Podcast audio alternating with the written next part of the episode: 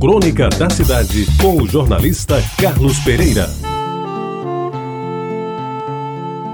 Muito bom dia, amigos ouvintes da Rádio Tabajara. Vou lhes contar hoje uma história de amor inexcedível. Maior do que o maior amor dos maiores amantes, porque é um amor que não tem limites nem dimensão e que está acima de qualquer parâmetro. Embora seja uma verdadeira história de amor, é também uma história triste, daquelas que a gente jamais pode esquecer. Foi aí pelos anos 60 do século passado que sucedeu o fato quando poucas motocicletas circulavam na cidade. Dificilmente alguém poderia conceber um acidente fatal com motos, embora naquela época fosse até natural alguma ocorrência com as lambretas ou vespas que corriam pela epitácio pessoa acima dos limites da velocidade permitida. Jovem de pouco mais de 20 anos teve a infelicidade de pegar carona numa moto cujo piloto tinha se excedido na bebida e, como era comum, excederam-se também na velocidade. Na vontade de chegar mais depressa em casa, imaginou que conseguindo uma carona na moto do amigo, evitaria a espera pelo ônibus que só passava de hora em hora, e cujo uso certamente o tornaria ausente do almoço domingueiro, junto aos pais e irmãos, residentes todos no bairro da Torre.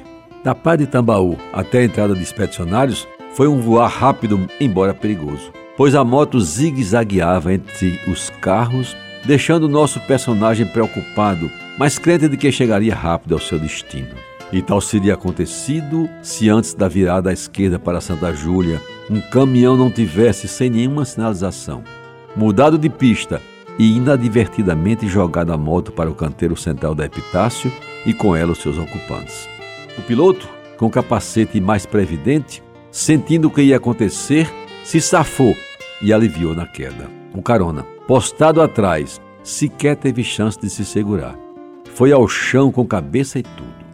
Resultado: ambos foram transportados para o hospital de pronto-socorro, que naquele tempo, como se lembra, funcionava na Avenida Visconde de Pelotas, no centro da cidade.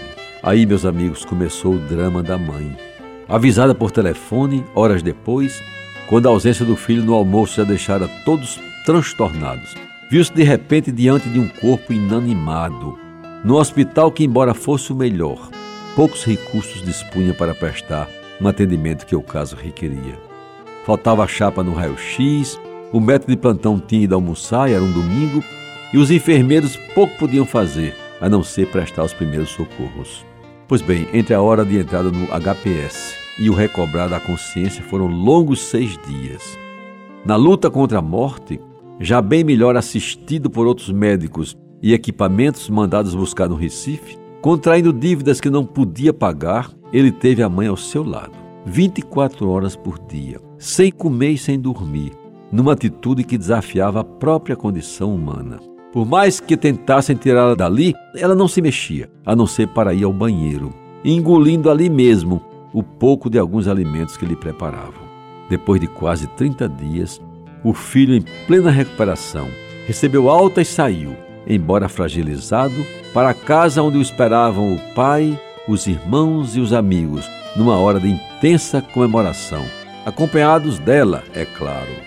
E a festa só não foi maior porque naquele mesmo dia a sua mãe já apresentava os primeiros sinais de quanto lhe havia custado aquela vigília permanente ao lado do filho enfermo.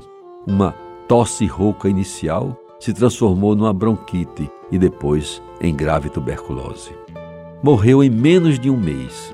Disseram os entendidos que foi o vento frio que ela tomou, vindo da janela aberta no quarto do filho durante a vigília, misturado com as bactérias próprias dos hospitais de pronto-socorro. O filho foi salvo, mas a mãe morreu. Esta é uma história triste, mas é uma história de um amor que só existe entre mãe e filho. Você ouviu Crônica da Cidade com o jornalista Carlos Pereira.